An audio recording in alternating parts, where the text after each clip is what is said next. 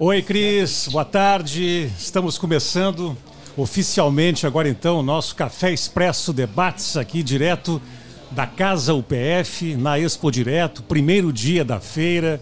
E a gente quer começar o nosso Café Expresso aqui, evidentemente que falando da Casa da UPF, que é tradicional aqui na feira, mais uma vez acontecendo, um stand muito bacana, muito bonito. E a gente conversa agora com o gerente de marketing da UPF, Giancarlo Botega. Jean, bem-vindo ao nosso estúdio. Muito bacana a Casa UPF. Conta pra gente um pouquinho do que, que tem para fazer aqui de hoje até sexta-feira. Muito boa tarde, Gerson. Boa tarde a todos os ouvintes da Rádio UPF. Uma casa toda planejada, organizada, distribuída e alinhada com os propósitos da feira. Então, ela apresenta um conjunto de ações, de espaços, de interações, mostras científicas, entretenimento, movimento, cultura, agronegócios e a relação direta com o mundo de universidade. Ou seja, uma casinha completa, né? Completinha, toda planejada, toda organizada e pronta para atender esse público que faz a feira brilhar. A turma que vem aqui tem o Wi-Fi, tem o café, tem a água, pode dar uma descansadinha por aqui, tem atividade o tempo todo, né? O tempo todo durante a feira e para além disso, a possibilidade de conhecer este universo do mundo de universidade, em tempo real e na, de forma prática, passando por todas as áreas do conhecimento e das ações formativas da universidade. No site da UPF tem as oficinas, né? Que acontecem todos os dias. Se eu fosse citar todas, a gente passaria o Café Expresso inteiro é, falando aqui. Então basta acessar, porque hoje já tem, amanhã também, então fica esse convite. Jean, Tu vai ser um cara permanente com a gente aqui até sexta-feira, né? Comecei uma semana atrás, Gerson, e vou, acredito, até o final da feira, talvez um pouquinho mais.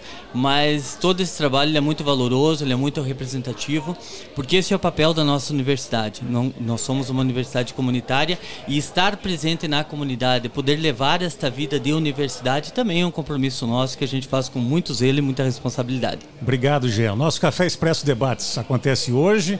Estou com a Zumar aqui, vários convidados começam a passar a partir de agora e também na quarta-feira. Zumara, na sequência, apresenta o próximo convidado nosso aqui. Pois é, primeiro boa tarde, boa tarde a todos que nos acompanham. A gente já está aqui com o estúdio lotado, não é? A gente tem aqui a secretária de Inovação, Ciência e Tecnologia, Simone Stupp. Ela que participou de manhã de uma palestra no Agro Digital, né, hoje pela manhã. Tem aqui o deputado federal Giovanni Cherini, ele que é líder da bancada gaúcha. A gente vai querer saber muitas coisas da bancada gaúcha, especialmente no que se diz respeito aí a políticas, a novidades aí para a nossa região em termos de, de, de transporte, rodovias, não é? é, é programas aí para combater estiagem, para enfrentar estiagem. O deputado está aqui conosco e também a gente tem aqui da Emater, o coordenador da parcela de culturas da Expo Direto e também gerente regional da Emater de Frederico Westphalen, o Luciano Schwerz. Espero que eu tenha acertado o sobrenome aqui. Mas quero dar boa tarde primeiro para a nossa secretária, que tem um compromisso, Gesso, daqui a pouquinho. A gente uhum. já quer saber, então, dela o que, que ela trouxe. Boa tarde, secretária, primeiro. Simone. Boa tarde. Queria dizer inicialmente que é um prazer estar aqui na casa da UPF, neste local tão importante que é a Expo Direto para o nosso estado, a importância das universidades comunitárias né, e de elas estarem presentes em momentos, em feiras como essa. Então, a, a felicidade é muito grande de ter conseguido estar aqui uh, na casa da UPF, na rádio UPF, conversando com todos os ouvintes. Secretária, a gente quer saber já de primeiro, assim, o que, que a senhora trouxe de novidade aqui para a Expo Direto Cotrijal, como é que foi a sua palestra hoje de manhã? Então, hoje pela manhã eu estive junto à Arena Agrodigital, né, trabalhando um painel que justamente a temática do painel era as tendências do setor agro para o Brasil e, por consequência, para o mundo, porque hoje nós temos cada vez mais este tema globalizado, como tantos outros vinculados à área da tecnologia. Então, neste painel, a gente conseguiu discutir, né, juntamente com o Vilvoc, que é um colega né, da, da PUC do Rio Grande do Sul, que está à frente da Riagro, que é a rede de inovação do agro uh, do estado do Rio Grande do Sul, e com Daniel Randon, que está à frente de uma importante empresa vinculada à área do agro do nosso estado. Então, cada um de nós trouxe um pouco da sua perspectiva, a perspectiva das universidades, das empresas e do poder público. E eu, dentro da minha fala, trouxe um pouco mais de quais são as tendências uh, quando se fala em tecnologia e inovação para a área do agro, fazendo essa, né, olhando um pouco esse aspecto mundial, global e trazendo a realidade para o Brasil e depois disso fazendo uma costura com quais são as políticas públicas que estão sendo trabalhadas no estado do Rio Grande do Sul para dar condições que a área do agro avance cada vez mais e leve consigo uh, o futuro do estado do Rio Grande do Sul. Então eu enfoquei alguns programas principais que acredito ser importantes serem trazidos neste momento, como o Inova RS, que justamente tem este papel de formatar ecossistemas regionais de inovação. E se nós olharmos os oito ecossistemas regionais de inovação do estado, em seis deles a área do agro é uma das áreas portadoras de futuro, está na visão de futuro das regiões e essa visão de futuro construída de forma coletiva. E, para além disso, alguns outros programas estruturantes do Estado, como o RITES, que é o Redes de Inovação Tecnológica do Estado, que não é focado para o agro, mas se nós olharmos os projetos que concorreram, a maior parte deles, formação de redes para a área do agronegócio, nas diferentes temáticas, seja eficiência energética, seja a questão da sustentabilidade, melhor produtividade, a questão da estiagem eh, ou como evitar momentos críticos como este também estão presentes. Que, aliás, tem que ser repetido, né, secretária? Exatamente. E além disso, a questão do clusters tecnológicos, quando a gente começa a falar de graus de inovação um pouco superiores, fazendo uma aproximação entre empresas já consolidadas, startups e universidades. Secretária, é, a importância das universidades, a senhora falou é, na conversa inicial, e aí tem a sua experiência acadêmica, né? A Univates, né? E não é pouco tempo, né? Ciência e tecnologia, é, é na universidade que isso se dá no dia a dia, né? na essência, enfim. Como é que essa transversalidade aí da secretaria com as universidades, sejam públicas, as particulares, também tem as comunitárias, enfim, como é que isso se conversa na secretaria? Perfeito. Uh, eu costumo dizer que ciência, tecnologia, e eu agrego a isso educação, se nós não cuidarmos muito bem deste tripé, nós não avançamos como Estado, nós não avançamos como sociedade. Então, nós precisamos destes pontos muito fortalecidos para que a gente consiga efetivamente seguir adiante. E aí, o papel das universidades neste contexto. Cada vez mais as universidades elas estão de portas abertas nessa conexão com a sociedade. Né? Então, seja na conexão com as empresas, uh, trabalhando problemas e demandas, ou mesmo problemas e demandas da sociedade. E a Secretaria de Inovação, Ciência e Tecnologia, desde desde a década, final da década de 80, quando ela surge, ela sempre teve uma relação muito estreita com as universidades, para além de outros setores da sociedade, mas com as universidades de uma forma muito especial e sim de forma muito próxima com as universidades comunitárias. E eu trago assim programas que já rodaram no nosso estado. Para quem conhece um pouco vai se lembrar o como o que estamos vivendo hoje veio desta construção conjunta como o programa Polos de Modernização Tecnológica. Depois nós trabalhamos toda uma lógica de fortalecimento das incubadoras de base tecnológica no nosso estado onde a maioria está vinculado às universidades sejam públicas ou comunitárias ou privadas depois o programa Parques Tecnológicos e a gente nos últimos anos tem trabalhado já essa, essa cultura dos ecossistemas, que é quando você abre as portas e você conecta diferentes atores para aquilo que nós chamamos do potencial da quádrupla hélice da inovação. Então não há como dissociar o ambiente das universidades, o ambiente da inovação no setor produtivo, da, das políticas da Secretaria de Inovação, Ciência e Tecnologia, que já vai chegando próximo, é uma secretaria já que vai chegando próximo dos seus 40 anos, e claro, sempre seguindo as tendências do mundo vinculados à área de ciência, tecnologia e inovação. Secretária, sei que a senhora tem compromisso. Fica o convite aqui para uma próxima conversa na Rádio PF. Obrigada pela sua presença aqui no estúdio da Rádio PF, no, na casa da Universidade Passo Fundo. Tenha um bom dia aqui na Expo Direto Cotrijal. Muito obrigada, eu estou sempre à disposição. Gosto muito de ter esta relação com as universidades e defendo a importância delas para o crescimento do nosso Estado. Tá certo, então. Obrigada. Vamos dar um boa tarde para a reitora Bernadette Dambolin. Mas claro. A gente não. sabe que a presença dela aqui é, para valer vai ser na quarta-feira, no nosso Café Expresso Debates, num dia muito bonito, né? No dia 8 de março, Dia da Mulher. São vários eventos que acontecem na Expo Direto e também a UPF faz. Mas ela está com a gente aqui. É o nosso primeiro dia na feira. Boa tarde, reitora.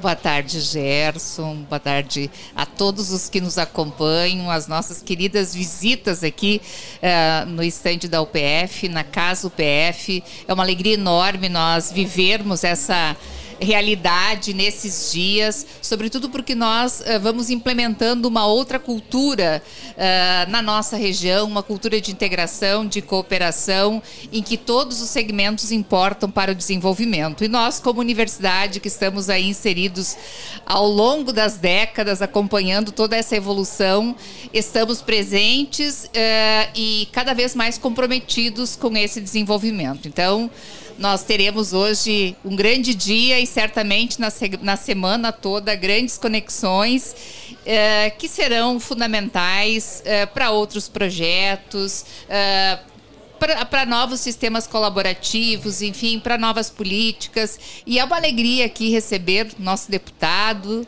né, que logo vai falar um pouquinho conosco, a Emater, que é uma grande parceira, a secretária que já se despediu, e tantas outras pessoas que passarão por aqui e que juntos uh, fazem com que esse Estado cresça, se desenvolva no sentido mais amplo.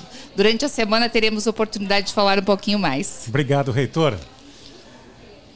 Bom, agora eu vou convidar o deputado Giovanni Cherini, não é, para se dirigir aqui ao microfone, porque a gente vai conversar com ele. O Luciano está aqui também conosco, da Emater, a gente já vai conversar com ele, vamos trocar aqui algumas informações. Deputado Cherini, obrigado pela presença aqui no estúdio. Bom, é um privilégio enorme estar aqui ouvindo a secretária de Ciência e Tecnologia, a nossa magnífica reitora Bernadette. Nós temos trabalhado muitas vezes juntos lá, Há pouco tempo lutamos lá para conseguir o doutorado para o direito da UPF e tantas outras batalhas no, no Cored, né, que a UPF tem muito bem trabalhado nisso. É, Gerson também, o Luciano, é, vejo aqui o Luciano e, e vejo que ela, a Expo Direto ela serve muito para que Zumara, cada um aqui traga as suas demandas, as suas ideias, o seu trabalho. Isso aqui é uma pluralidade né, de interesses.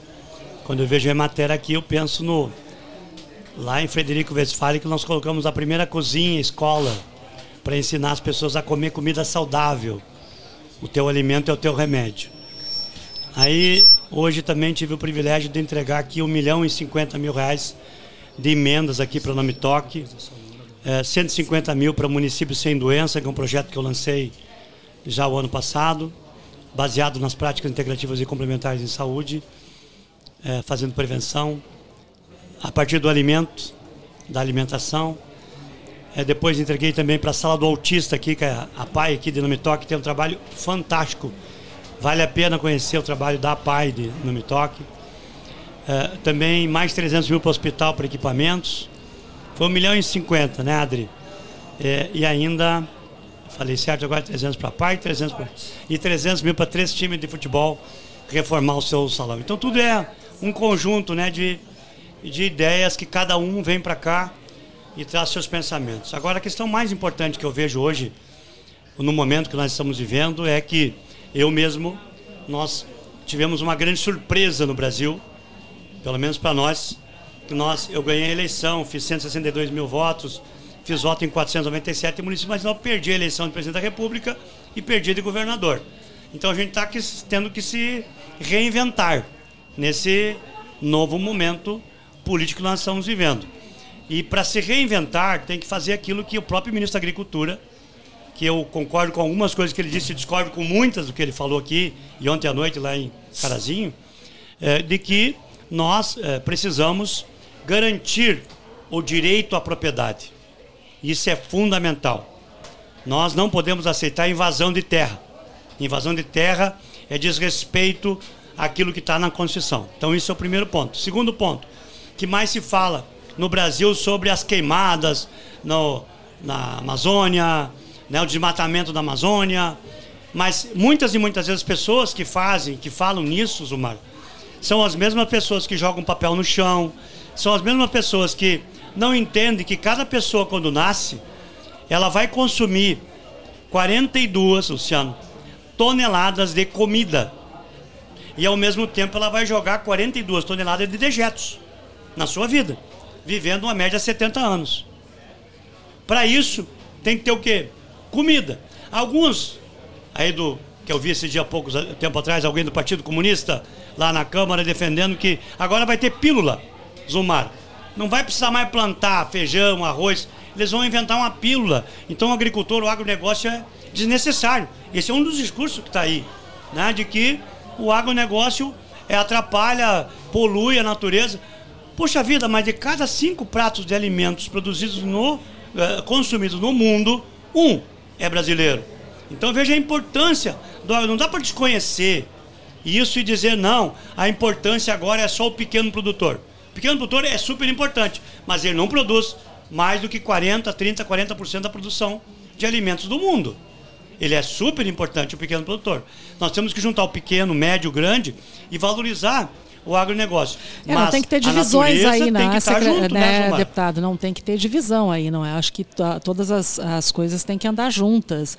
E o ministro foi bem claro ontem em relação a essa questão da invasão de terras, inclusive hoje no seu discurso, ele disse: olha, não, não vamos aceitar fora da legalidade. O pequeno tem que ser valorizado, o pequeno agricultor precisa de terra para plantar, precisa produzir, mas tudo dentro da legalidade. acho que esse assunto foi bem esclarecido, pelo menos pro, pelo ministro, na sua fala hoje ali na abertura da, e da o próprio governador disse que vai prender isso não não vai aceitar que não respeitarem a propriedade é. privada. mas uh, deputado Vamos eu queria queria tratar de um assunto com o senhor porque essa é a nossa pauta aqui da, da, do programa que é a questão da estiagem. O senhor é uma pessoa muito vinculada ao agronegócio eu sei da sua trajetória o senhor vem não é da, da agricultura aliás tem uma origem e ano após ano a estiagem ela se repete. A gente teve problemas no ano passado esse ano de novo na Expo Direta esse tema vem uh, e a questão são políticas públicas não é uh, qual é o papel, por exemplo, da bancada gaúcha, do, do, qual o senhor é líder da bancada já há oito anos, não é? Foi reconduzido várias vezes a essa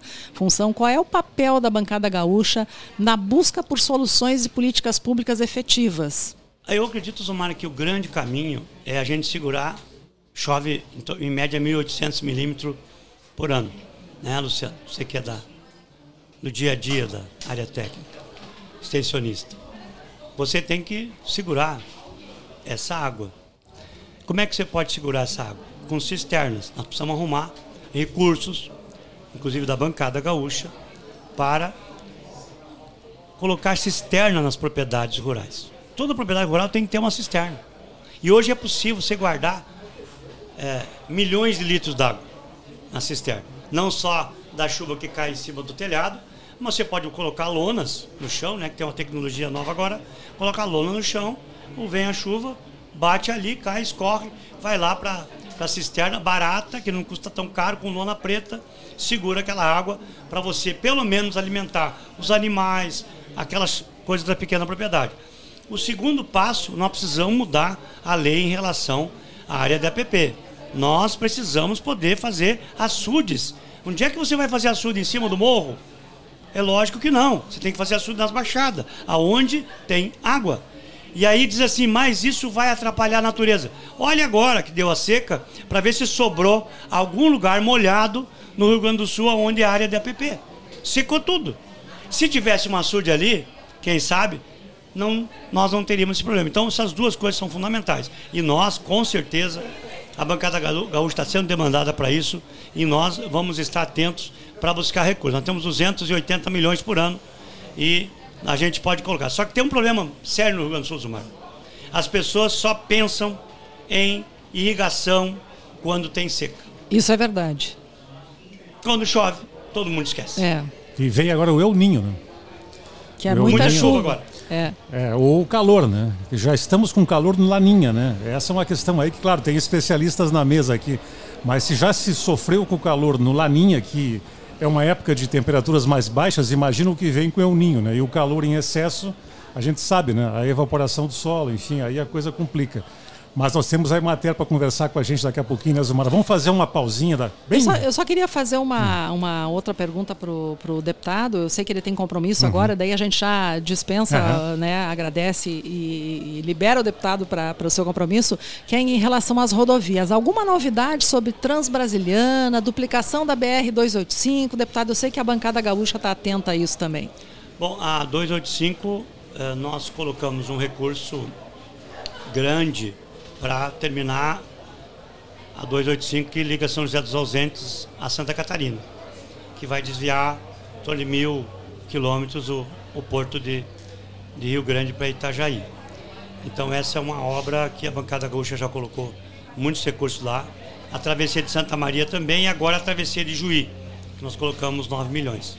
Infelizmente a Transbrasiliana colocamos recurso ano passado, acabamos perdendo, tivemos que relocar o recurso, nós tivemos que retomar todo o trabalho. Agora, isso é uma novela, né, deputado? É, é inacreditável, hein? Mais de 50 anos esperando é para essa obra. É uma novela, mas tem que persistir. A política uma área arte da. Como é que é? É, é a mesma, aquele pensamento do. A diferença de um amador para um profissional. A diferença do amador profissional é a paciência e a persistência, né? E saber que todos nós, se fosse comparado ao mundo animal, todos nós somos felinos, né? Imaginar que nós todos somos felinos. Só que no Brasil, às vezes, pessoas que pensam em tratar aquele que, que é um gatinho que come rato, tratar igual aquele que, que é um leão que come búfalo.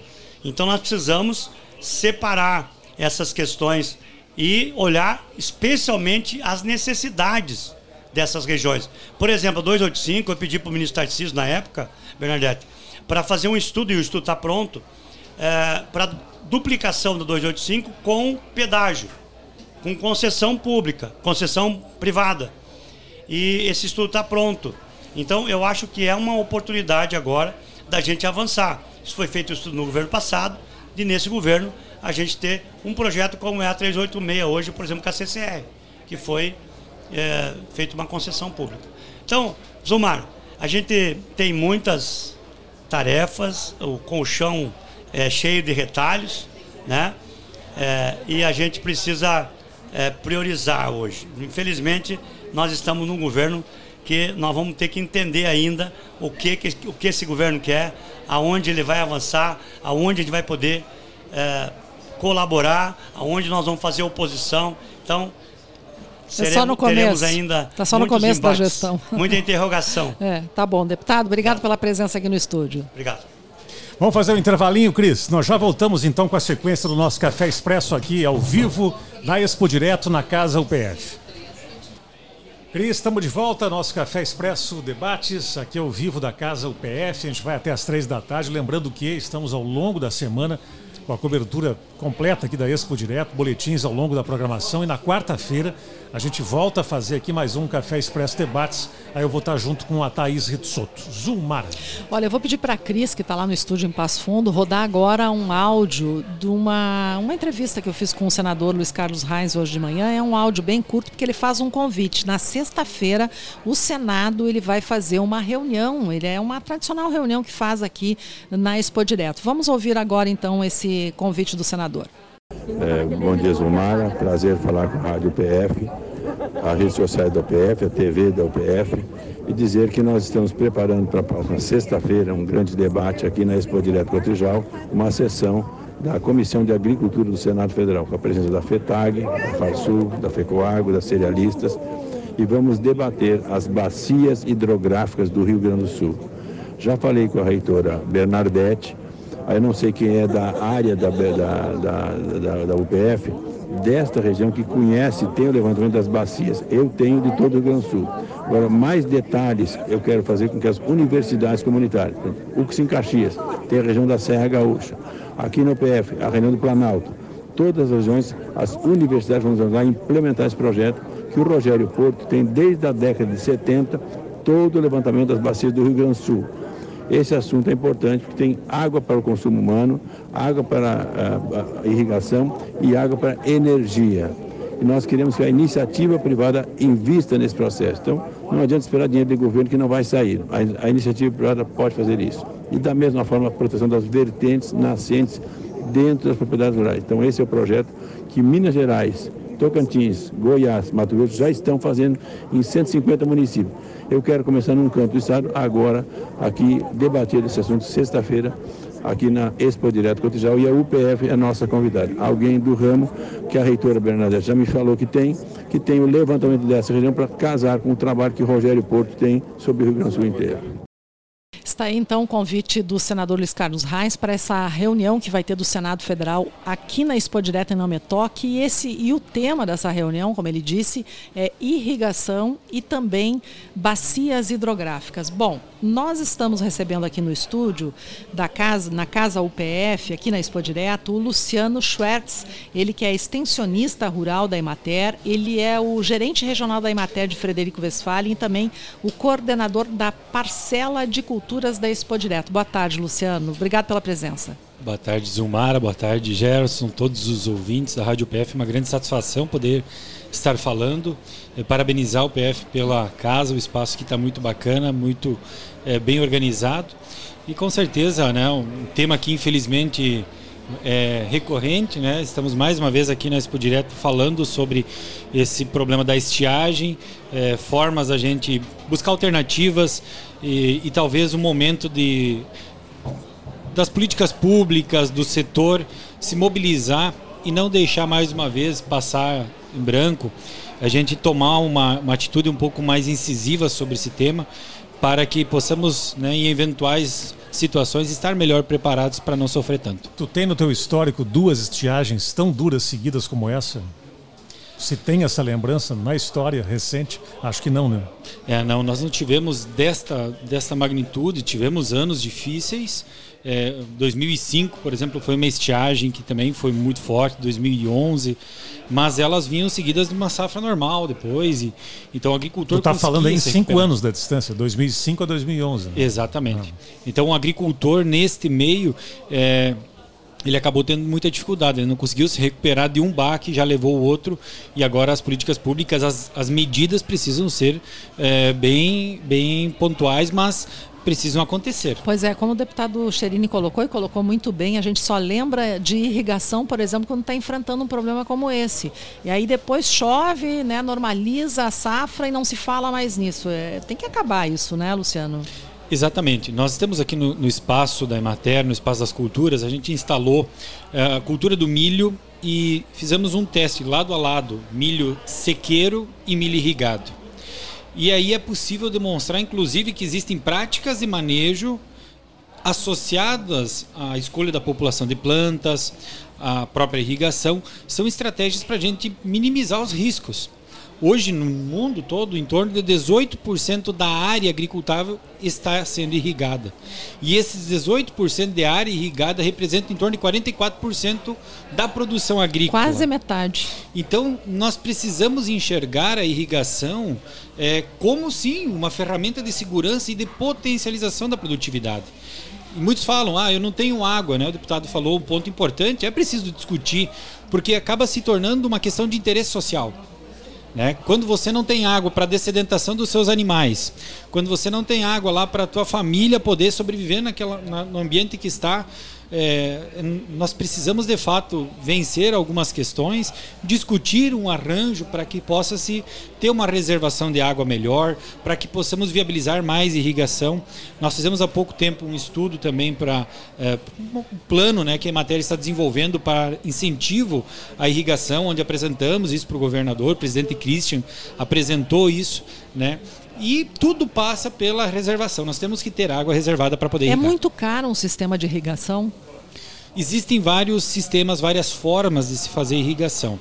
Eu diria hoje que um hectare irrigado hoje ele varia de 15 a 40 mil reais o investimento que se faz. Em regiões como Passo Fundo mesmo, o preço que está a terra é, acaba se tornando algo é, não tão significativo. Outras regiões até ela ainda está um preço mais baixo, aí não viabiliza em algumas situações. Mas a produtividade, né? Eu vou dar um relato. Nós tivemos uma área que a gente acompanhou quanto é matéria na cidade de Palmeira das Missões, uma área de 130 hectares, um produtor em pivô central nesta safra produziu 255 sacos de milho. A média que nós estamos estimando naquela região é de 70 sacos. Nossa, olha a diferença. Então, para viabilizar isso, não é difícil. Talvez um dos investimentos que hoje o agricultor mais rápido conseguiria retor retornar. Pois é, mas aí, Luciano, é... eu lembro assim do meu tempo de colégio. E a gente brinca muito, né, Zumara, dos assuntos que a gente recortava dos jornais e colocava nos jornaizinhos que a gente fazia. A irrigação, elas com certeza ela está junto com a reforma tributária nos assuntos que tem 70 anos. Eu lembro já de 40 anos do colégio. Onde é que empaca? Onde é que para? É o financiamento que não acontece para o produtor? É o produtor que esquece disso no dia a dia? Se tem o financiamento, ele é viável? Onde é que a coisa não anda? Porque tu nos fala uma coisa assim, ó, não é caro, é viável. O cara que irriga, ele consegue fazer uma produção três vezes maior da que e não está irrigada. irrigada. paga o investimento. É, onde é que a coisa não anda? Onde é que a gente vai... Porque é, depender do clima... Olha, a gente teve uma entrevista essa semana, numa entrevistão do Café Expresso, com o Erasmo Batistella, da BS Bills. Né? Ele, nos, ele nos falou, claro, olha, não adianta esperar pelo clima, ele nos disse. Né? O que vem por aí, cada vez mais vai ser a, a, condição extrema, né? Porque a gente conseguiu chegar nessa bagunça, o ser humano, né? Então a gente tem que ter soluções artificiais, não aguardar a chuva. E aí, Luciano, onde é que para isso? Tem essa resposta? É uma só? É múltipla? Enfim. E, e pensar que 80% da variabilidade interanual da produção agrícola gaúcha depende do, da chuva. Olha aí. 80% da produção agrícola no Rio Grande do Sul ela muda em função da chuva. Então, o agricultor que hoje resolver essa questão, ele resolve 80% do problema que limita a produtividade. Então, por outro lado, 20% apenas da produção não depende da chuva. É isso. Olhando se você tiver lado. todos os controles, né, por exemplo, fertilidade do solo, estrutura de solo, genética, tudo isso resolvido. Apenas 20% está salvo do clima, é isso? Exatamente. Então, é. É, o agricultor ele precisa também entender, e talvez a, a resposta, Gerson, também, ela, assim como nas políticas públicas, nas ações, passado aquele período se esquece, o agricultor também tem um pouco isso presente. Pô, passou, começou a chover, por que, que eu vou gastar 20, Sim. 30 mil reais agora com a área para investir numa irrigação. Sempre a irrigação ela também traz para o produtor mais uma máquina, mais um equipamento e muitas vezes até um obstáculo dentro da lavoura. Né? O sistema de aspersão fixo, por exemplo, você vai ter aspersores lá, então o agricultor ele fica com aquele sentimento, bah, vou mexer, vou colocar isso, vai me atrapalhar depois para pulverizar, para plantar. Então existem muitos pontos que são negativos, mas o favorável, os pontos positivos são imensos. Então nós precisamos mudar essa chave. É, eu convido a todos né, para visitar aqui o, o Espaço da Emater. Nós temos uma, uma diferença assim, muito visível do que, que se pode fazer com a irrigação. Não adianta a gente esperar a próxima estiagem, porque chega na hora da estiagem, a lavoura está plantada, não tem disponibilidade de material, não tem equipamento. É, linhas de crédito, temos muita limitação.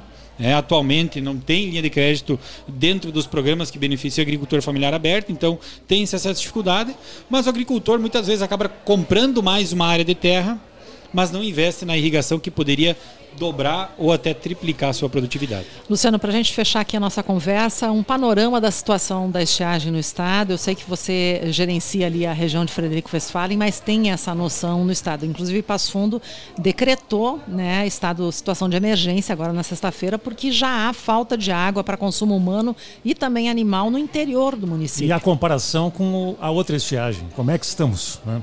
Ótimo. Nós iniciamos a região lá de Frederico, é uma região que pega em costa o Rio Uruguai. É, tem vários municípios que são é, grandes produtores de suínos, leite, aves. É, desde novembro já tem município que está a prefeitura levando água para as propriedades rurais e esse quadro se mantém. As chuvas que nós tivemos até agora, elas não são suficientes para fazer reposição em lençol freático, em riachos e córregos. Essa chuva é uma chuva que eu chamo conta-gota. Ela vem para deixar a grama bonita, ela vem para dar uma amenizada na lavoura, é, apesar de que hoje, né, na nossa estimativa de Emater já 70% das áreas de soja estão em fase de enchimento de grão ou indo para maturação, ou seja, tem o número de grãos, o número de legumes definido. Não busca mais. Nós não vamos conseguir botar um grão a mais naquele legume, é, então a, a, produção ela está praticamente definida. É, então temos uma redução de produtividade, temos a dificuldade do abastecimento nas propriedades, tanto de, de, de suinocultura, bovinocultura de leite, é, o produtor dependendo da prefeitura, muitas vezes, para poder deslocar e trazer água para a dessedentação animal. É, sistemas que mostram uma fragilidade. Então, foi falado aqui de cisterna. Eh, a cisterna ela é válida para a dessedentação dos animais. A gente já tem visto muitas propriedades colocando cisterna de um milhão e meio, dois milhões de litros de água armazenado, que traz uma garantia muito boa para o produtor. Mas quando nós falarmos de irrigação ou de algo nesse sentido, nós precisamos ir para um volume bem maior do que isso, e aí é só com açudes, com sistemas maiores. Estamos numa fase importante do programa Avançar da Agricultura, da Secretaria da Agricultura do Estado, onde estão sendo construídos açudes em todos os municípios do estado. Alguns já estão é, concluindo, outros ainda estão em fase aí de, de é, organização do, das, dos documentos. Mas é, é, referente ainda esse do ano passado, né? Que agora a gente começa a implementar esta, esses açudes. É, talvez para o próximo ano vai estar tudo certo, já vai poder potencializar o uso da irrigação. Na minha é, interpretação, a estiagem do ano passado e a deste ano tem algumas diferenças. Ano passado as chuvas retomaram, voltaram a acontecer ainda em janeiro. Em torno de dia 26, 27 de janeiro começou a chover Ela um começou pouco mais. antes, né? Esse ano isso aconteceu em A fevereiro. estiagem começou antes, né? Isso. Ano passado a estiagem começou antes Sim. e terminou um pouco antes. Aham. Esse ano ela atrasou e ainda se manteve boa parte do mês de fevereiro. Então, para algumas culturas e algumas regiões, as perdas são mais significativas neste ano. Há uma apreensão muito grande. O o estado do Rio Grande do Sul depende muito de milho de outros estados já. É uma cadeia que nós precisamos olhar com mais atenção, porque daqui a pouco os olhos dessas grandes empresas que precisam de milho para a produção da proteína animal vão começar a se voltar para a região centro-oeste. E a nossa região tem muito agricultor que depende da, da suinocultura, da avicultura, da bovinocultura de leite, enfim, pequenas e grandes propriedades. Acho que esse não é o momento de distinguir tamanho de propriedade, é olhar para a política pública de uma forma que a gente possa resolver. Tem que ser resolutivo. A Emater está buscando trazer projetos, como por exemplo projetos de melhoria da estrutura química, física e biológica dos solos. O solo ainda é uma ferramenta que o produtor investe consegue melhorar o perfil de solo. Ele, a planta vai ter um volume maior de água para poder explorar nesse período, mas isso é uma construção de longo prazo. Não existem soluções mágicas. Precisamos pensar eh, eh, formas mais eh, no médio e longo prazo.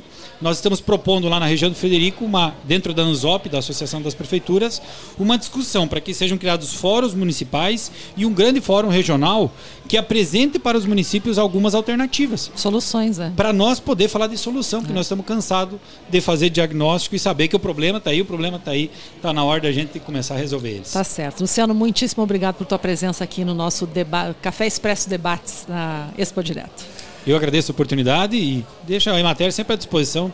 Somos grandes parceiros aí e com certeza vamos aí passar uma semana com uma grande feira. Obrigado, Luciano. Tá sempre com a gente, a Emater lá com. A gente quer saber do tempo, da previsão, a Emater nos, nos socorre lá. Obrigado. Antes da nossa última eh, presença de convidado aqui, Zumara, quero dar uma dica muito bacana aqui das ações da UPF na Expo Direto. Eh, a gente sabe que existe um espaço da natureza aqui no, no, no local da, da, da Cotrijal. É uma área de 11 hectares. Olha só o tamanho dessa área. E ela está compreendendo agora a Casa do Meio Ambiente, o anfiteatro e um lago. No entorno do lago, já há muito tempo, foi implementado o projeto Bosques Gaúchos. Eles representam sete formações vegetais do estado: savana estepe, savana estéptica, a floresta ombrofila mista, a floresta ombrófila densa, é ombrófila mista e densa, desculpa, a floresta estacional e a floresta estacional semidecidual. Olha só. Olha, você foi bem aí, Pois Gerson. é. Eu Fora- acho que não conseguiria. Fora o ombrófila ali. Mas por que eu quero dizer isso?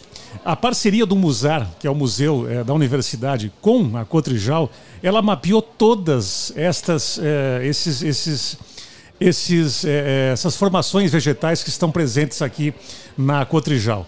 Cada árvore foi identificada direitinho, bonitinho. Quem visitar aqui, e é grande o espaço, eu falo de 11 hectares, está tudo catalogado. Então é uma coisa muito bacana que a gente tem que citar da UPF e que está culminando o resultado disso eh, nessa etapa da Expo Direto. Apresento o nosso convidado eh, de encerramento aqui eh, do nosso Café Expresso Debates. Encerrando com chave de ouro, não é? Estamos recebendo aqui o professor Luiz Fernando Pere- eh, Luiz Fernando Pereira Neto. Olha só, eu estou com os nomes todos aqui. Presidente da Fundação Universidade de Passo Fundo, professor da Faculdade de Direito. Boa tarde, professor. Obrigado pela presença. Boa tarde, Zumara. Boa tarde, Gerson. Nosso abraço a todos os ouvintes da nossa Rádio PF. É um prazer muito grande estar aqui, principalmente nesse programa que é histórico, né? Porque uh, nosso debate direto da Expo Direto é a primeira vez que a gente faz e já, já coroado de sucesso pelos convidados, pela pauta, enfim, muito bom ver a nossa instituição tão presente na nossa casa e agora com a presença também da rádio. Presidente, nós conversamos aqui é, com a, a, reitora Bernadette e a gente vê a satisfação de ter aqui a Casa UPF. Mas além de ter a Casa UPF, a gente vê a Casa UPF tomada de gente, né? Porque e aí vem a, a felicidade talvez do que está sendo feito aqui no dia a dia, né? A construção para que as pessoas possam passar aqui, né? A localização da casa aqui, ela não está exatamente naquele ponto onde as pessoas todas passam, mas mesmo assim a gente vê que das casas que estão aqui neste local, a nossa casa aqui disparada é a mais visitada. Então essa percepção eu já tinha da outra Expo Direto, mas hoje especificamente ela, ela me chama a atenção, porque o tempo todo que a gente está aqui, desde a manhã, as pessoas estão circulando aqui. E são as mais variadas pessoas, né? Agora há pouco chegou uma turma aqui de colégio visitando a, a, a, a casa UPF. Acho que é uma iniciativa muito bacana essa casa aqui da Expo Direto. Ela tem que continuar, né? Sem dúvida. É, ela, inclusive, consagra, né, Gerson, a, a presença da nossa instituição dentro dessa grande região, né? É, Dá, basta que, que a gente saia passeado por aí com as nossas camisetas e expondo a marca, o PF, para que as pessoas nos parem durante o parque e nos perguntem onde está a casa para que venham nos visitar. Isto são egressos das mais variadas áreas. Agora mesmo participava de um congresso jurídico com mais de 200 pessoas na Associação dos Funcionários aqui da Cotrijal, com a presença do presidente da OAB do Rio Grande do Sul e também a presidente do Tribunal de Justiça. E lá uh, pudemos, eu e o professor Rogério da Silva, que é o diretor da Faculdade de Direito, encontrar dezenas de egressos nossos. Então a gente fica pensando uh, o que seria dessa grande região em termos de desenvolvimento em todas as áreas, em especial a que nós aplaudimos agora, que são as áreas agrárias, é, se não fosse a contribuição da Universidade de Passo Fundo. Né? Evidente que a Expo Direto ela nasce junto com a própria universidade e por isso é que nós estamos aqui para cada vez mais contribuirmos com tudo que se faz dentro dessa grande região nossa de agricultura de precisão, que sobretudo depende da extensão, da pesquisa e também é evidente que tudo isso se faz através da ciência. Por isso nós trazemos tantas inovações, tanta coisa para mostrar dentro da nossa casa e aqui já fica o convite a todos os ouvintes que venham até o parque durante essa semana e nos visitem. Agora, professor, o senhor falou, não é, é importante ver tantos egressos da universidade dentro da Expo Direto. E nós recebemos aqui três convidados, e os três convidados que nós recebemos disseram: olha, nós temos uma parceria muito grande com a Universidade de Passo Fundo. A secretária de Ciências e Tecnologia falou isso. O colega deputado, de Comung, né? Co colega de Comung. O deputado Giovanni Cherini, que é líder, por enquanto, da bancada gaúcha, também falou isso na, na parceria por reivindicações como ah, melhorias nas nossas rodovias, não é? Tem a Transbrasiliana Brasiliana, essa novela histórica aí. A, a Imater também, né, falou a mesma coisa. Olha, nós temos uma parceria muito grande. Quer dizer, a UPF não só forma, não é? Ela tem parcerias e ela fomenta o desenvolvimento dessa região. Acho que é isso que tem que ficar bem claro para as pessoas que nos ouvem, para as pessoas que vêm visitar a casa UPF aqui. Exatamente. A nossa participação ela é efetiva, né? não só os egressos, como tu dizes, mas também todos os nossos profissionais, de uma maneira geral, né? São professores que estão aqui, mas estão interligados a todas essas grandes empresas também, ou na condição de prestadores de serviço, ou na condição de pesquisadores, e que eh, demonstra efetivamente a importância de estar dentro de um, de um evento como este, que potencializa né, o agro dentro da nossa região e, sobretudo, do país e do, do estado do Rio Grande do Sul. E é isso que nos, tanto nos orgulha dentro dessa perspectiva de ter uma, uma feira que tá, está cada vez maior. Ainda no lançamento dela, estive presente representando a nossa instituição e comentava com o senhor Ney Mânica que são, já são 133 hectares. De, quer dizer, já é um parque que já não comporta mais o, o próprio tamanho da feira, né? E isso algum tempo atrás era inimaginável. Então ficam ainda os grandes desafios que agora ouvia a participação do Luciano, né? E, e enfim, eh, em relação a essas questões de estiagem, essas questões de irrigação, que é um grande, uma grande interrogação para a área dentro da nossa região. Mas mais uma vez, é apenas a tecnologia que é desenvolvida, sobretudo dentro das grandes universidades como é a nossa, que vai apontar para soluções de problemas tão complexos como esse, né, que é, se depara a agricultura, então, principalmente em uma região como a nossa, que tem as suas limitações em termos de espaço, em termos de, de área a ser cultivada. Presidente da Fundação com a gente, professor Luiz Fernando Pereira Neto, obrigado pela presença aqui. A gente vai voltar com mais um Café Expresso Debates na quarta-feira, às duas da tarde. E a gente escolheu a quarta-feira, não é por acaso. A quarta-feira é o Dia da Mulher, estamos no mês da mulher, aliás, né, Zumara?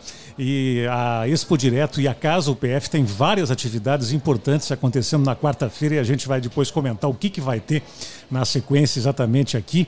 E eu quero dar mais uma dica aqui. Eu abri comentando isso, eu quero reforçar ligada à Casa UPF. As pessoas vêm aqui, a entrada é franca a feira, né? não tem que pagar ingresso, nada, pode vir aqui de hoje a sexta-feira e tem várias oficinas acontecendo aqui dentro da Casa UPF. Se eu fosse fazer a lista, como eu disse, eu passava um café expresso inteiro aqui contando.